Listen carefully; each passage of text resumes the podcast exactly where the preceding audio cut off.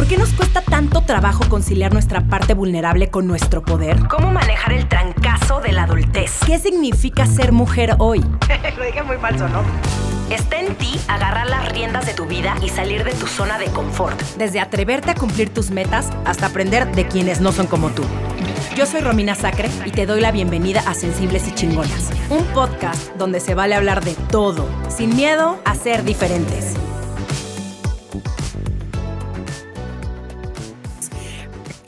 Hay veces que la vida nos pone en situaciones sin sentido y no podemos evitar preguntarnos por qué me pasan estas cosas a mí. Y esto puede ser desde que se te ponchen dos llantas de golpe, como a mi productora la semana pasada. Ups, Romina Pons, te queremos. O que te den el título de Miss Universo por error, como le sucedió a Ariadna Gutiérrez, mi invitada de hoy. ¿Se acuerdan de Miss Universo 2015 cuando le dieron la corona a Miss Colombia para quitársela un minuto después y dársela a Miss Filipinas? Sí, sí, fue Steve Harvey el que con su error le arruinó el festejo a la ganadora y puso a Ariadna en una situación incomodísima. Pero cosas así pasan y la vida sigue. Por eso lo que importa no es lo que te pasa, sino lo que haces con eso que te pasa. Ariadna, Bienvenida a Pláticas Chingonas. Hola Romina, muy feliz de estar aquí contigo y por supuesto con toda la gente que nos está viendo y escuchando. Lo que te pasó en Miss Universo fue horrible. Fue una situación muy vergonzosa porque además tú no tuviste, pues ahora sí que ninguna injerencia en ese error. Control, no tuve control de nada. ¿Cómo, ¿Cómo has procesado, fue, aunque fue en el 2015, cómo has procesado esa situación? Sabes, Romina, yo em, en el, con el paso del tiempo, de verdad que he entendido que lo que me pasó a mí en diciembre del 2015 fue lo mejor que me ha podido pasar en la vida. Fue un regalo demasiado grande de Dios, del universo, de mis ángeles, de lo que tú quieras, em, en lo que tú quieras creer o en lo que tú creas. Pero no tengo la menor duda de que ese momento me cambió la vida para siempre y me cambió la vida para bien, porque me, abrió las puertas de una carrera que, siempre había sido mi sueño y, de verdad que me ayudó muchísimo. Pero te, a ver, obviamente pasa el tiempo y a uno le empiezan a caer los 20. Porque en. tengo 28, ya tengo 28. No, ya, qué mal, qué, qué grande estás, qué bárbaro.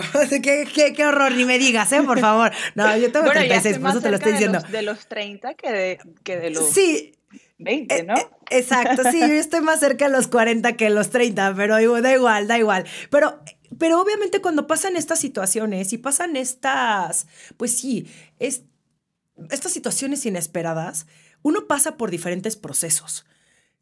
¿Qué, ¿Cuál fue tu primera reacción después de que te dice, no, perdón, la, regué? La verdad, al principio de, de lo que sucedió, yo, yo estaba en shock. Yo tuve varios días em, en completo shock. O sea, yo no podía procesar lo que había pasado en mi mente todavía. Era como que no lo podía, no entendía lo que había pasado. Y, con el paso del tiempo, eh, el shock pasa a ser una tristeza y un vacío muy grande porque de verdad yo me había preparado eh, por muchos años para estar en el Miss Universo. No fue como, ay, me preparé tres meses y fui, y bueno, qué, qué casualidad que pasó eso, ¿no? Ese era mi sueño desde niña. Yo me preparo desde muchos años atrás, porque en Colombia eso es como una, o sea, los concursos de belleza, especialmente el Miss Universo, que para mí era el único que importaba, es el único que importa en, mi mundo, eh, es como una religión, ¿no? Es algo demasiado importante, le das mucha prioridad y, y era mi sueño de niña. Entonces, después de que pasa el shock, entro en, en una depresión eh, bastante fuerte eh, y, bueno, a pesar de, que estabas pasando por eso en esos momentos, em, yo seguía trabajando, de verdad se me abrieron las puertas de cosas magníficas, de verdad oportunidades que jamás en la vida pensé eh, poder tener. Pero sí, mientras tanto era como el proceso de entender que mi sueño que me lo habían dado después de prepararme por tanto tiempo y por tantos años y de hacer tantos sacrificios, no solamente em, emocionales y, a nivel de carrera ni nada, sino también físicos y, espirituales, ¿no? Entonces, em, ver cómo te quitan ese sueño en un segundo fue un shock, un shock muy grande para mí, pero también con el paso del tiempo eh, y con las oportunidades que se me iban dando, de verdad que cada vez entendía más y más y más que Dios me había dado la oportunidad más grande de mi vida, o sea, ser Miss Universo, que ese era mi sueño, porque al final me coronaron con Miss Universo, tengo mi foto con la corona, y, y, y decirme como que, ok, no vas a tener que estar un año, y esa es la forma como lo veo yo, no vas a estar un año dependiendo de las reglas de un concurso eh, que tal vez no vaya con tu filosofía, tal vez no vaya con lo que estás acostumbrada, con lo que quieres para tu carrera en tu futuro. Y, y nada, estás libre para hacer y para cumplir con todas las oportunidades que se te presenten y, y así, es lo, así es como lo veo yo y, y eso fue lo que me pasó. En esos momentos de depresión, de este momento tan oscuro que me, que me cuentas, ¿Qué hiciste para sentirte mejor? ¿Pediste ayuda? ¿Fuiste a terapia? Al principio no, al principio era como, como la negación porque era muy ignorante con el tema de, de, de la depresión y con todos estos temas de, de, salud mental y todo, todo, lo que, todo lo que conocemos ahorita que siempre nos ha dado como mucha vergüenza como sociedad. No entiendo por qué hablar de eso y, y es como, ay, como un tabú, como, ay, pobrecita. Y siempre era como tratarlo de, de esconder con más trabajo, con viajes, con eventos, con presentaciones. Siempre era como, no, no, no me está pasando nada, no, yo estoy bien, no, yo soy fuerte. Porque no te acostumbran como sociedad a hablar de tus sentimientos, ¿no? Y ser vulnerable, especialmente yo eh, crecí en una familia que mis, mis papás me criaron muy bien, afortunadamente, pero me enseñaron a ser fuerte, ¿no? A siempre, no, yo estoy bien, vamos adelante, todo está bien, no pasa nada. Nunca me enseñaron de verdad como a, a, ser vulnerable y hablar de, de, mis sentimientos.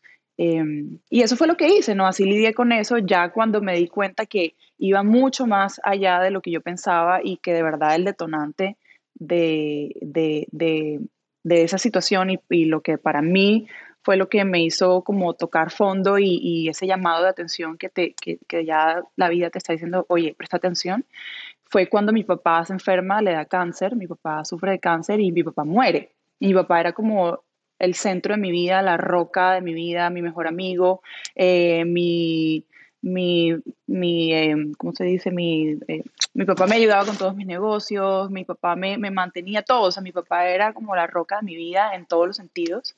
Cuando él muere, se me junta todo no fue lo del Miss Universo lo que, lo que hizo como despertar esta, esta conciencia sobre este tema, sino la muerte de mi papá. ¿Y cuánto tiempo fue después del concurso? Eh, fue, mi papá muere casi dos años después del concurso, casi dos años después del concurso, pero la enfermedad empieza, la enfermedad empieza antes y, y bueno, es un año entero mi papá con la enfermedad deteriorándose y, y ya al final que muere. ¿Cuál fue el mejor y el peor consejo que te, que te dieron después de lo que te sucede? Porque es muy curioso cómo la gente quiere hacerte sentir mejor en vez de únicamente acompañarte en este proceso. Qué, qué, qué, mm, bueno, qué curioso lo que... Qué curioso, ay, pero, espérame un segundo, sí, qué sí, curioso sí. lo que platicas de hacértela fuerte porque me identifico mucho contigo en, en ese aspecto. Ya no, ya no porque bien, llevo 10 años en terapia y ya me di cuenta bien. que por ahí no va y que no hace ningún Exacto. sentido porque al final a la única persona a la que le, le, haces daño es a ti. Y no hay necesidad de estarle demostrando al mundo que estás perfecta. Pero después de una, pues sí, de, de lo que a ti te pasó, que aparte fue, pues algo que todo el mundo vio. No es como, ay, me caí en la calle y sí, me vieron cuatro me vio, personas exacto. y nadie me vio. Y, la vida pues, sí, te da exacto. pena y tal vez vivas con esa vergüenza un ratito, pero... Mmm, nadie te va a juzgar toda la vida por eso, o sea, no te van a perseguir con esto, pero tú fuiste una persona a la que todo fue noticia, ¿no? Todo el mundo lo platicó, todo el mundo supo y seguramente hay muchas personas que, como a lo que venía diciendo al principio, quieren hacerte sentir mejor. Pero seguramente muchas de esas personas de verdad la cagaron, así decimos en, en México, ¿no? La claro. cagaron. A lo mejor con también. un consejo que, que tú no necesitabas en ese momento, tú no necesitabas escuchar eso. ¿Qué fue lo mejor y lo peor que te dijeron? Sin juzgar a esas personas, sin juzgarlas porque al final viene desde una buena intención. ¿Sabes qué? Te voy a decir, no solo, no, de, de, tal vez no en consejo, porque me han dado muchos consejos buenos y también me, da, me han dado millones de consejos pésimos, no malos, pésimos. Eh, pero sí te puedo decir, tal vez, eh, un consejo malo que la gente siempre me daba era, tienes que demandar al concurso de Miss Universo. Esto no se puede quedar así. Yo, no me estás ayudando en absolutamente nada. O sea, ya lo que pasó, pasó. sería muy mal de mi parte hacer eso, seguir ese consejo, ya que estamos hablando de eso. Pero no solamente esos consejos, sino también la actitud que la gente tenía sobre, sobre la situación conmigo, que en verdad empeoraba la situación, o sea, eh, cuando decían, ay, no, pobrecita, o sea, de verdad estás muy mal y no, ¿cómo te van a hacer eso? Y sí, entiendo, entiendo lo que la gente vio y entiendo lo fuerte que fue, pero no, no aportaba absolutamente nada, o sea, la gente y, nosotros como sociedad siempre tratamos de enfocarnos en lo negativo y en lo pues, pobrecita y, y, quiero ayudarte, pero no quiero que estés mejor que yo, ¿sí me entiendes? Entonces era como que pobrecita, eh, ay sí, no, qué mal, ¿cómo te va a pasar eso? En vez de ser como que, óyeme, esta oportunidad te cambió la vida, aprovechala, todo el mundo te está viendo, tienes una plataforma, estás más famosa que de pronto la misma Miss Universo, te van a recordar por siempre, nunca ha pasado, o sea, ver cómo puedes ver el vaso medio lleno o puedes ¿Cómo ver darle la medio vuelta? Exactamente. Entonces, mucha gente, y entonces ahorita que pasa el tiempo y que te puedo decir, como sociedad siempre estamos enfocados en cómo ver todo lo malo, o sea, nunca vemos como la luz al final del túnel y también en vez de ayudar a la persona que está pasando lo que esté pasando, siempre es como que no estamos ayudándole en absolutamente nada, al contrario, estamos haciendo la situación peor. Y ese fue mi caso y eso así ha sido como lo he vivido yo. ¿Y te sentiste muy sola en ese camino, en ese proceso? Sí, me sentí muy sola y nunca estaba sola. Yo siempre estuve acompañada de mucha gente, pero tú puedes estar acompañado de 200 personas y sentirte completamente sola y aislada del mundo porque hay algo dentro de ti que ah, necesita sanación y necesita, necesita eh, revisión. Entonces, en mi vida yo siempre me acostumbré a estar sola desde, niña eh, porque mis hermanos eran mayores que yo, se fueron a vivir por fuera de Colombia, me quedé viviendo sola con mis papás que eran mucho, mucho, mucho mayores que, que tal vez los papás de mis amigos. Entonces, siempre crecí con gente mucho más madura que el resto de las personas con las que tenía que, que interactuar. Entonces, siempre me, siempre me enfoqué en estar yo solita, en hacer las cosas solas, en no pedir ayuda, en ser eh, Miss Independent, o sea, eso que te enseñan como cultura de ser, sí, chévere el feminismo y tienes que ser fuerte y ser independiente, pero al final no está bien, porque llegas a tu, a tu, a tu, no vejez, pero a tu adultez y no sabes cómo pedir ayuda para, por algo muy simple. Y eso me pasó muchísimo, especialmente cuando más lo necesitaba, no sabía cómo pedir ayuda, me da vergüenza, o sea, se me trababa, las palabras no me salían de la boca. Entonces, eh, sí, me sentí muy sola, no porque estuviera sola, sino porque no sabía cómo eh, eh, ayudarme a mí misma con las personas que estaba rodeada. ¿Y fallece tu papá? Y ahí es cuando dices, no puedo seguir así. Es, Ahora sí que te explotó la bomba en la cara porque era ya un dolor acumulado de, pues de muchas cosas que no habías trabajado. ¿Y a quién acudes? ¿Vas a terapia? claro, yo, tal? yo siempre pregunto que si alguien va a terapia para decir como, hey, high five. Mira, yo, yo cada vez que alguien me dice, eh, no, estoy yendo a terapia, yo, o sea, te amo, te admiro, o sea, bien por ti, keep doing it, ¿sí me entiendes? O sea, eh, toma mucha fortaleza eh, emocional poder aceptar eso y, claro que sí, yo, yo he tenido años de terapia, eh, varias terapeutas y, mm, y, me han ayudado muchísimo. Yo, yo te voy a decir algo y es que lastimosamente todo lo que yo tenía guardado de, años de, de, de, trauma o de, que necesitaba sanación, siempre se veía reflejado en mis relaciones románticas siempre atraía el mismo tipo de persona, siempre atraía al final del día eh, ese mismo patrón y todos mis traumas y, todo lo que tenía desde niña se veía reflejado siempre en mis relaciones románticas, nunca en mis amistades, nunca en, mi carrera o en, otras cosas, sino siempre con mis, con mis parejas. Qué fuerte. Y entonces llegas a terapia y dices, ok, no nada más vengo a trabajar, ¿no? La vergüenza que sufrí por esto que me pasó, el duelo de mi papá, pero también todas mis relaciones amorosas.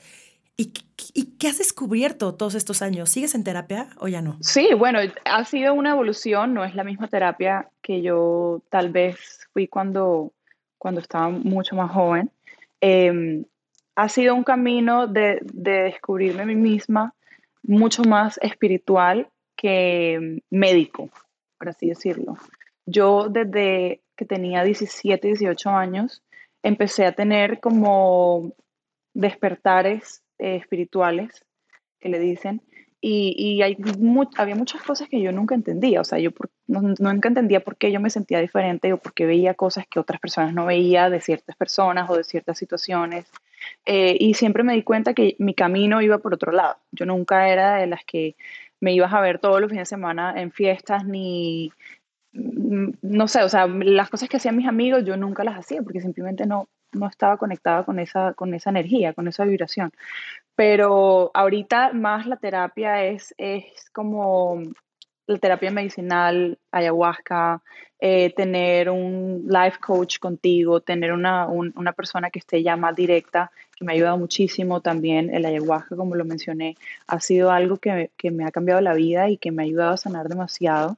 Eh, no solamente en mis, mis, problemas, sino también en, en, en, ver a las personas en mi, de mi vida de una forma totalmente diferente. Yo chocaba mucho con mi mamá y después de que hice ayahuasca la primera vez, vi a mi mamá de una forma tan diferente, o sea, vi la niña también que necesitaba amor y que, y que había estado sola, chiquitica y que se había casado tan joven y le había tocado criar un montón de hijos sola y, es como que uno nunca piensa en, que los papás vivieron lo mismo o peor porque vienen de una generación mucho más tóxica en la que, en la que estamos nosotros. Entonces, eh, la terapia en mi vida ha evolucionado, pero sí, cualquier forma de terapia que yo he encontrado eh, y que me ha ayudado, de verdad que he estado como bastante apegado a eso y, y, siempre trato de, de, buscar cosas que me, que me ayuden a sanar. Estás escuchando Sensibles y Chingonas. En un momento regresamos. Consigue mi libro Los Sensibles no nos quita lo chingonas en Amazon, tu librería favorita, o escucha el audiolibro en Vic importante es pedir ayuda. Y ese es probablemente uno de los temas más recurrentes de mi podcast porque nos cuesta mucho trabajo aceptar que estamos mal o que estamos tristes o que mm, sentimos vergüenza. Hace unos meses tomé un curso, justamente un taller, que se especificaba únicamente en la vergüenza, que es la emoción más baja de todas las emociones, ¿no? Es la emoción no placentera mm, con más baja vibración. Sí. Y es la razón por la cual la gente, uno pues obviamente, ¿no? Yéndonos a lo más obvio, no es feliz, pero hay un, una TED Talk de Brené Brown, que seguramente has escuchado de ella, que es esta... Te voy a decir la verdad, no lo he escuchado. No, ok, uy, te encantaría, te encantaría, te encantaría todo lo que dice Brené Brown. Y Brené Brown dice que nunca en la historia de los Estados Unidos ha habido más gente endeudada, con obesidad, con problemas de juego, con adicciones, y, y todo se deriva a la vergüenza, ¿no? Porque es algo que todo mundo, todos los humanos lo sentimos, y pocas veces lo sabemos identificar porque también somos buenísimos en poner en cajitas lo que sí debemos sentir, ¿no? Y lo que no debemos sentir. ¿Cómo, cómo debo yo de proyectarme ante el mundo y cómo no debo de proyectarme ante el mundo? Eso es súper interesante. Y, y, supongo que a ti te pasó en algún momento, ¿no? El, este era mi sueño y de pronto güey, me lo quitaron en la jeta. O sea, bye, se acabó qué bueno que aprendiste también con el tiempo a verle el lado positivo, pero ese proceso ha de haber sido súper doloroso, ¿no? Al principio, de, al principio de tu terapia. ¿Qué fue lo que descubriste de ti? Además de que tenías ahí un temita con las relaciones, eh, con, claro. un temita con el patrón de relaciones que tenías. Descubrí muchas cosas sobre mí, sigo descubriendo millones de cosas sobre mí. Em, descubrí lo fuerte, lo fuerte que puedo ser descubrí el buen ser humano que puedo ser, la buena hermana, la buena amiga, la buena hija que puedo ser, em, lo generosa que puede ser. De, descubrí muchas cosas sobre mí misma que, que de verdad me han dejado em, sorprendida de una forma muy bonita y obviamente también descubrí cosas oscuras y cosas eh, malas de mí, ¿no? el, como, bueno, lo que podemos hacer como seres humanos, podemos llegar a ser el mayor bien del mundo y también ser perversos, ¿no? A la misma vez.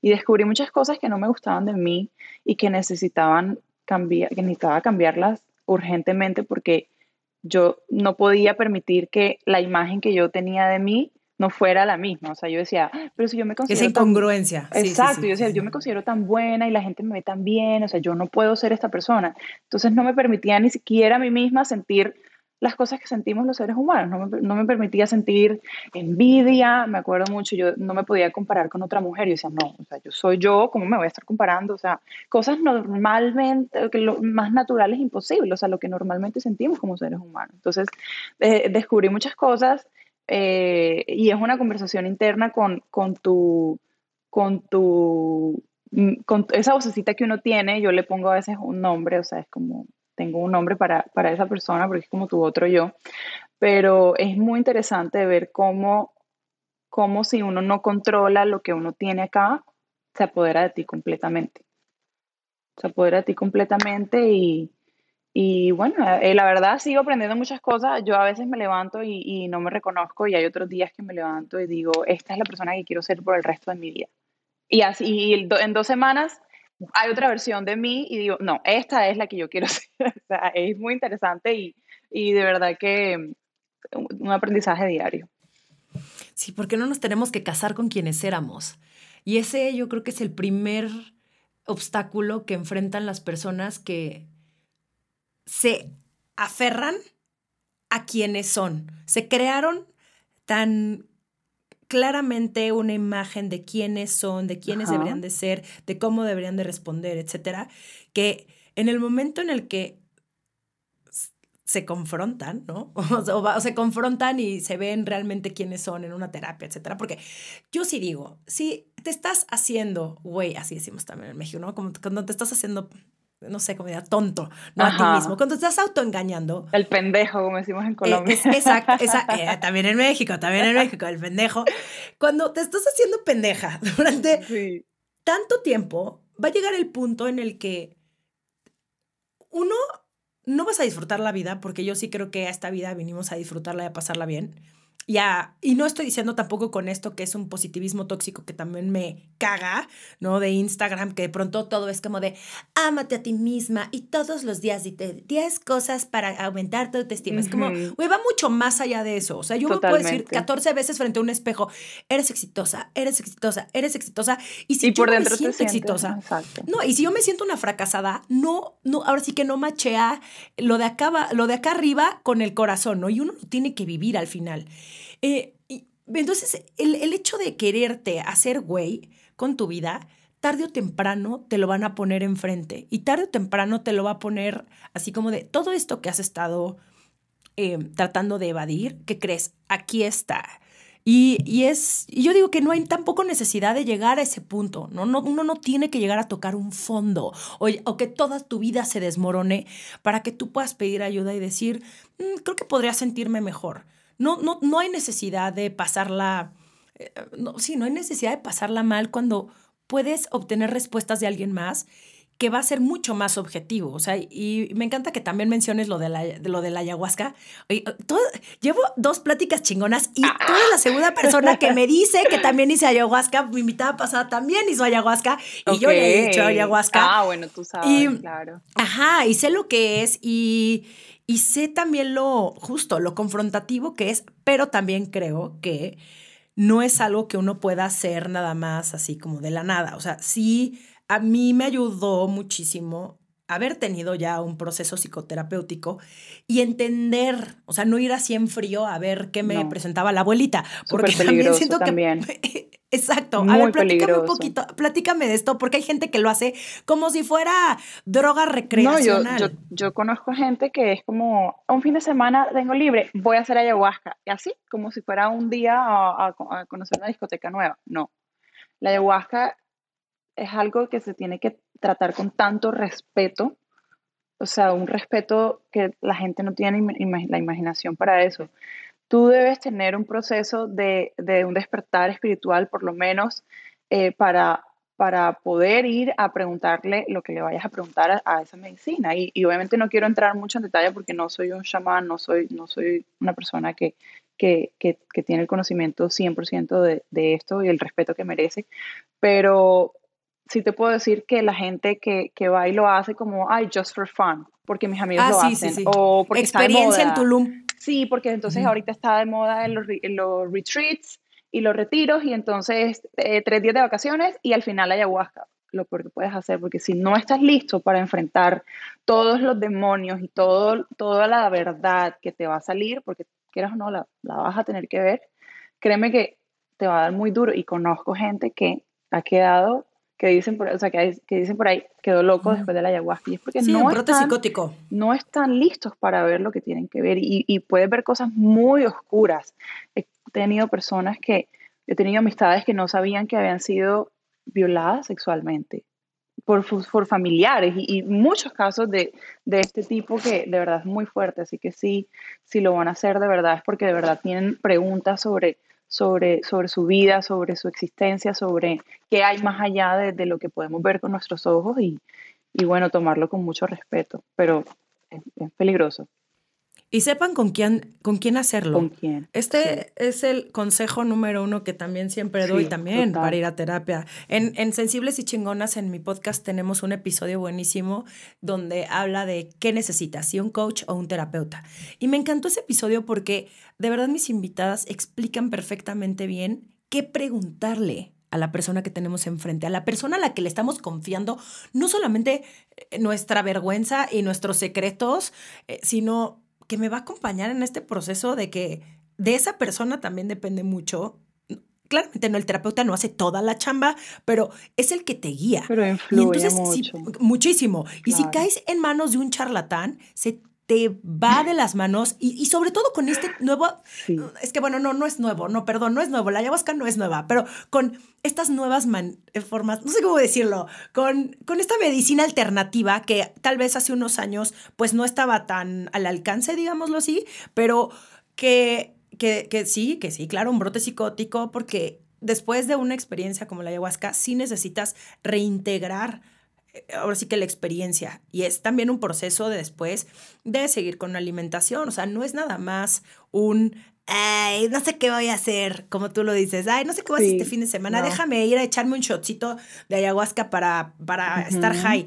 No, está, es muy cabrón, no, no, no, qué bueno, qué bueno que lo mencionas y qué bueno Qué, que lo no, dices qué bueno que también lo trajiste al tema porque sí, es, es de, de mucho cuidado. de muchísimo cuidado. Em, me contaste que tienes ya 28 años. Estás a dos años. Acabo de cumplir tener 28 30. Ah, años, sí, acabas sí. de cumplir 28. Cumplí ok, 28 perfecto. el 25 de diciembre. Ay, ah, ¡No! 25 de diciembre. ¿Qué es cumplir el 25 de diciembre? ¿Por qué no de eso se trató todo este podcast? Cuéntame, No. Ariadna, ¿qué significa cumplir después de Nochebuena? Mira, ¿Te felicitaban? no hay- no hay ¿Te ni festejaban? universo, ni trauma, sino cumplir Exacto. el 25 de diciembre. Por supuesto que sí. Ah, este, este tipo de detalles son, me pasó exactamente.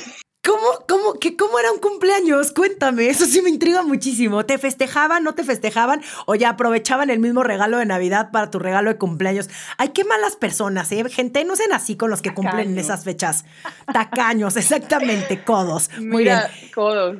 Eh, hubo muchos años de mi vida que me dio muy duro cuando era muy chiquita y yo no entendía por qué yo iba a todas las fiestas de mis amigos y nadie iba a mi fiesta, ¿no? Ya cuando mi mamá dejó de hacerme fiestas, yo decía, no quiero nada, odio cumplir años. Entonces, ¿Y te hacían tu fiesta? No, el 25, ¿te la hacían antes o después? bueno, me la hacían el o el 25. El 25, sí. ¿Y, y y nadie iba? Pues no. No, bueno, sabes que hubo años que sí tuve buenas fiestas. No sé cómo lo logró mi mamá, pobrecita. Pero hubo años también, me acuerdo un año que hizo, hice- mi, mi mamá hizo una fiesta y nadie fue. Nadie fue, no, y no, una, una historia horrible, o sea, me da ganas de llorar. Nadie fue y mi mamá me dice, imagínate la solución de mi mamá. Bueno, vamos a misa.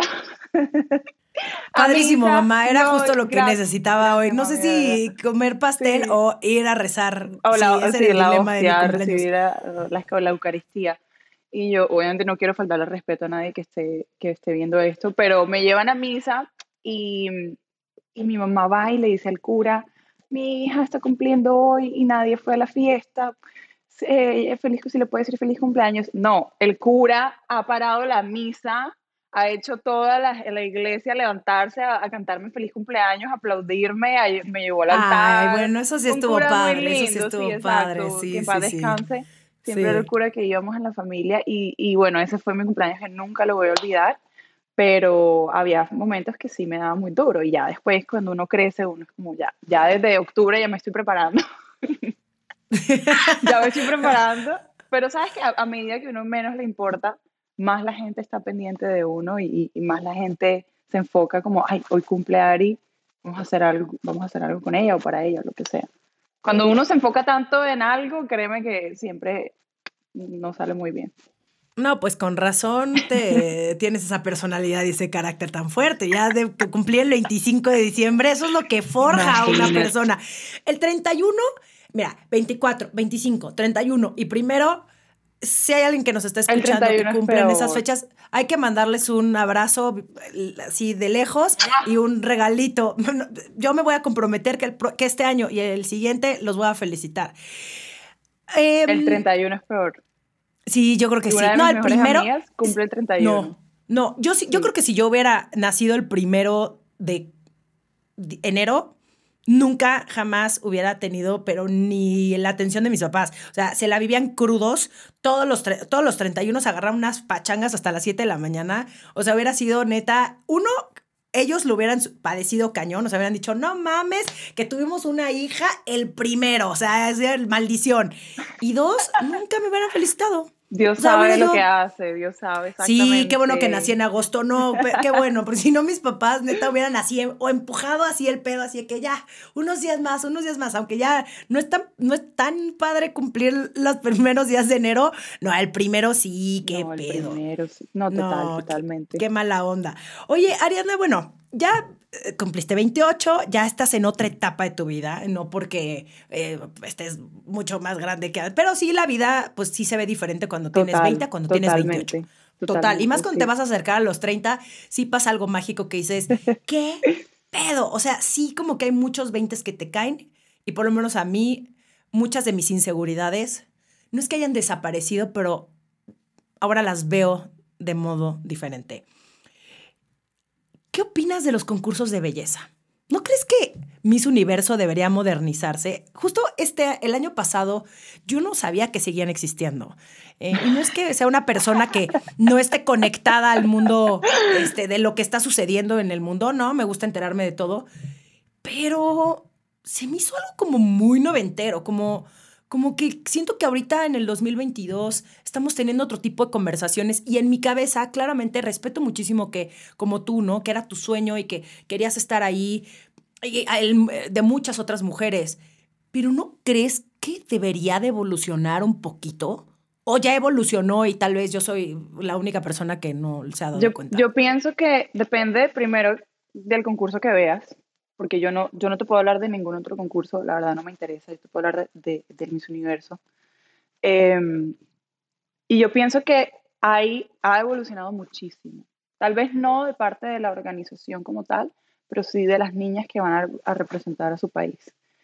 En los últimos años, incluyendo mi año, han habido mujeres excepcionales, han habido personas tan preparadas y, y de verdad que niñas tan y tan inteligentes, de verdad brillantes, eh, que yo me he quedado, yo digo, bueno, menos mal no fue mi año, porque esta niña está, mejor dicho, está rompiéndola, es demasiado brillante. Y, y sí, lastimosamente, cuando las cosas no evolucionan, tal vez no, no, es, no es culpa de, de, de, las niñas, o porque al final uno es el que representa el concurso, no, es, no son los que están ahí, sino las niñas que van. Qué bueno. Eh, y, y, sí, obviamente de parte de la organización siempre hay cosas que, que hay que mejorar y, y que actualizar y obviamente eh, traer nuevas generaciones que hagan parte de, de, la producción y de los dueños del concurso y todo esto. Pero yo sí te puedo decir que sí evoluciona muchísimo en el tipo de mujeres que van al Miss Universo, que representan a sus países y, el mensaje, la narrativa que, que está trayendo las niñas en los últimos años ha sido demasiado increíble y, yo me siento muy orgullosa cuando las escucho hablar y escucho sus entrevistas porque de verdad hay mujeres brillantes. No todas, pero sí han habido mujeres brillantes.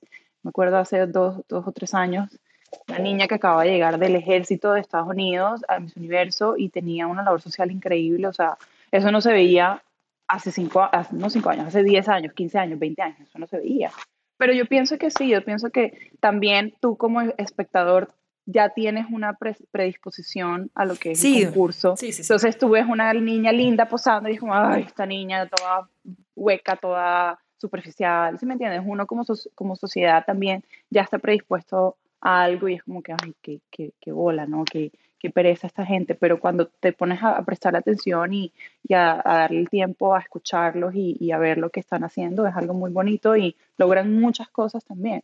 Sí, creo que, digo, además de mi, mi juicio eh, de ver... Que no eres tú, son millones de personas. Sí, sí, sí, que, que, en el, que en el 2020, bueno, el 2021, ¿no? Cuando fue que, que dije, ¿qué? ¿Cómo sigue?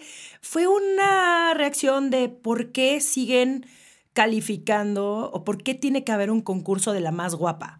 Claro. Bueno, hay concursos de, hay concursos de todo, hay concursos de drag y también califican la mejor, mejor performance, el mejor lip sync, el mejor eh, make-up. Eh, hay concursos de fisiculturismo, están, es más superficial que eso no existe, porque literal es... Y peligroso. Como, exacto, y tóxico. Y la gente lo ve como, tóxico. wow, o sea, y wow, tóxico. Y la gente se está muriendo. Y la gente se está muriendo. Yo no sabía. Inyectándose sí se está cosas. muriendo. Yo no sabía, yo no, qué cabrón. Están a punto de un infarto. Ajá, exacto, cómo la sociedad y puede aplaudir el eh, cuerpo musculoso, físico-culturismo, qué bárbaro. Y no manches, no puede ser. Ya vi a Ariadna en su Instagram, está muy flaca. Eh, ¿Qué le está pasando? Seguramente tiene un problema de alimentación. Es como, ah, ok, nos asusta muchísimo el que alguien esté muy flaco, pero no nos asusta todas las cosas que tienen que hacer estas personas. Estoy en shock. Es que me acabo de enterar de esta información. Ah, pero tú lo, sabes, tú lo sabes. Pero todas las cosas que tienen que hacer antes del concurso, que se tienen que poner borrachos para que el alcohol les pegue el músculo al cuerpo, eh, se tienen una cantidad de hormonas, este, mm, sí, están a punto. antes, antes de, para que las venas y el cuerpo pompee, tienen que ingerir miles de calorías y pura grasa para que se vea más grande el músculo y más definido. O sea, están a punto, de, están al borde de un infarto. No quiere decir que en el Miss Universo no hayan, eh, no hayan desórdenes alimenticios, porque lo hay y lo he vivido y he estado ahí en carne propia. Eh, eh, lo, he visto y lo he vivido personalmente. Pero no es solamente el Miss Universo, o sea, más, hay mil cosas superficiales que, que la gente eh, que como sociedad lo aplaudimos y nadie dice nada. Entonces, si es por ese lado, no, no es. Si es por la parte superficial, no, no deberíamos decir nada, ¿no? Porque, ok, entonces nadie podría tener las redes sociales, porque no hay más, no hay nada más superficial y narcisista que tener redes sociales y mostrar... Que tomarte selfies. Exacto, que mostrar redes sociales y, y tener un Instagram y venderle a la gente una imagen que es absolutamente alejadísima de la realidad. O sea, tu mi Instagram no es nada comparado con mi realidad. Es un segundo de mi día que lo capturé y que lo mostré y ya todo el mundo piensa que mi vida es perfecta. O sea. Sí, esa, esa fue mucha de la respuesta, porque obviamente yo subí a Instagram un post como de, no puede ser posible que sigan existiendo estos concursos, eh, que muere el patriarcado, ya sabes. O sea, yo pues eso siempre lo veo de esa manera. Y luego obviamente hubo muchas mujeres que me pusieron, pero tienes que ver lo de las concursantes. O sea, y, y sí, ya cuando empiezo a entrar yo en esta conversación, me sigue saltando, me sigue, me sigue llamando la atención que sigan existiendo. O sea, tengo que ser muy honesta contigo, pero al mismo tiempo entiendo el, el, este otro lado. A la gente le gusta la belleza, a la gente le gusta admirar la belleza y que ahora sea, y que ahora sea más completo, que no nada más también eh, creer, ¿no? El, creer que porque es guapa es tonta. Uy, no, no manches, ya. Guapísima significa superficial. Exacto, y creo que muchos caemos en este lugar común, incluyéndome, porque al final sí es una narrativa que ha sido construida durante muchísimo tiempo y que está de la chingada porque nos afecta a todas y porque también debemos nosotros también aceptar y respetar las decisiones de otras mujeres y neta, pues al final, pues qué chingón, o sea, qué padre que ganen y que hagan algo y que aprovechen ese año para hacer una carrera. Digo, en tu caso, ¿qué hiciste ese año? ¿Qué, qué hiciste ese año que pudiste haber estado en fundaciones y con la corona. Bueno, no solamente no pesa año. ¿Cómo, cómo, ¿Cómo, camina uno con esa madre a todas partes? O sea, ese siento que sería mi primera pregunta. ¿Cómo le haces para funcionar en el mundo con una corona? No, tú, tú, lo usas muy poquito. Tú lo usas solamente como para eventos especiales. Eh, en mi año de Señorita Colombia, lo uso solamente cuando hay una gala de recolección de fondos para una fundación que en el año tuvimos te puedo decir, tuvimos por lo menos tuvimos 40 galas, o sea, 40 galas donde gracias a la Miss Colombia y a las otras niñas que quedaban entre las cinco finalistas, recogían millones de pesos colombianos, en el cual ayudaban a muchísima gente, muchísima gente, niños, muchísima gente, eh, gente mayor, eh, personas que han eh, estado en el ejército, que, que ya no pueden sostenerse por ellos mismos. O sea, hay muchas causas muy, muy interesantes y muy poderosas que la belleza trae dinero y la gente le gusta ver eso. Entonces, si lo podemos utilizar para algo positivo y aparte de eso, dar un mensaje que cambie mentalidades y cambie forma de ver eh, lo que estamos haciendo y lo que somos, pues qué bien, ¿no? Y ese es el problema, ahorita que lo estabas diciendo. El problema es como sociedad de que, no, tú eres inteligente o eres linda. Si eres linda, no puedes tener las dos cosas porque no, o sea, es, envidia, es como que, por ejemplo, yo te veo a ti, Romero, tú eres una mujer brillante y tú eres una mujer bellísima porque no puedes tener las dos cosas. Sí, sí, sí, sí, claro. No, sí, sí, sí, y es algo que... Y, es, es, uno como, a veces somos la, la, sociedad femenina, como que no, no, no puedes tenerlo todo porque no. En la vida tienes que tener, escoge una sola cosa. Si tienes las dos, no es justo para nosotros los, los mortales, que así le decimos entre comillas. ¿Por qué? Hay gente, hay gente tan linda y tan brillante que yo, yo a veces no lo puedo creer. Sí, el problema es los estereotipos y el creer, asumir que una persona es de cierta forma nada más por cómo se ve o, eh, sí, y, es para los dos lados. o cuando tú es la persona más guapa y vamos a decirle exacto. frente, debe ser súper inteligente. No. ¿Cuánta gente fea conocemos que no tiene absolutamente nada de brillante. O sea, ¿por qué siempre caemos en las mismas conclusiones? No, no, yo, yo pensaría que hay más gente tonta que gente inteligente, pues ve cómo, ve cómo está el mundo. Pero no quiero ser esa persona, no, no, vamos, a caer. no vamos, a, caer. Exactamente, no voy a ser esa persona porque ya luego yo me paso ahí de, de rectora y de persona que juzga muchísimo, pero estoy trabajando en ello. Les juro y les prometo que estoy trabajando en ello. No sé si algún día lo logre, porque también es bueno. Claro que sí, porque ya eres eres, consciente de eso. Sí, y mira que tú solita te paraste y tú solita trajiste de tu mente como que no puedo, no puedo ser así. Ya, no, la terapia está funcionando. No, exacto, no quiero que me cancelen y no quiero que la gente diga, ay, no, ya no voy a escuchar este podcast de esta vieja tan hater. No, saben que soy muy positiva, pero también, a ver, hay, cosas que uno hay que señalar, sí, tampoco hay que ir por la vida que, ay, no, todo. Y, y estamos en una generación que, bueno, lastimosamente mucha gente se, se ofende por algo tan mínimo. Por todo. Que tampoco lo podemos permitir porque es una bola de nieve, ¿no? Entonces, ¿qué va, qué va a pasar en cinco años? Exactamente. Oye, ya para cerrar, ¿qué es esa causa que a ti te mueve y qué estás haciendo en este momento? ¿Qué, qué proyectos traes que te apasionan? ¿Qué, ¿Qué, se viene para tu vida este año? Claro que sí. Bueno, Romina, em, durante la pandemia yo decidí eh, abrir mi, mi primer, eh, tomar mi primer emprendimiento y abrir una compañía que no solamente mezclaba eh, los entrenamientos físicos, yo le mostraba a la gente cómo prepararse eh, para tener un físico increíble, las cosas que me sirvieron a mí en los años de entrenamiento físico para prepararme para pasarelas, Universo, etcétera, etcétera, sino también eh, combinarlo con asistencia en lo que estábamos hablando, en la salud mental. Entonces decidí crear una plataforma que combina el entrenamiento, obviamente tenemos nutricionistas y tenemos una parte muy increíble que tenemos psicólogos también dentro de la plataforma. Entonces, importantísimo. Eh, sí, entonces mucha gente siempre eh, quiere entrenar y se ve perfecto y la parte física y todo superficial, pero nunca entendemos que si, si no estamos bien de la mente y fuertes desde el músculo más importante que es nuestro cerebro, nada de lo que hagamos va a ser duradero, o sea, no va a perdurar en el tiempo, siempre va a ser un efecto eh, un efecto rápido y se va a ir rápido también. Entonces fue muy importante para mí y más, sobre todo durante la pandemia, eh, que tantas personas, incluyéndome a mí, estábamos sufriendo de, de, problemas en la salud mental, ¿no? Estábamos sufriendo de, todo lo que estaba pasando en el mundo eh, y abrir esta, esta compañía donde la gente pudiera tener esa ayuda y obviamente sentirse mejor y, verse mejor, porque todos queremos vernos mejor, todos queremos vernos más fit, más bonitos, tener mejor cuerpo y obviamente eh, sentirnos mejor. Y esa ha sido como mi pasión últimamente y, y bueno, en lo que pueda hacer para, para ayudar a las personas también que sea bienvenido. Me encanta. Oye, pues muchísimas felicidades por este proyecto, está increíble. ¿Dónde te puede encontrar la gente y dónde la gente puede ver este proyecto? Claro que sí, bueno, que me, sigan en mis redes sociales, arroba Gutiérrez Ari, y mi plataforma se llama Train for Life.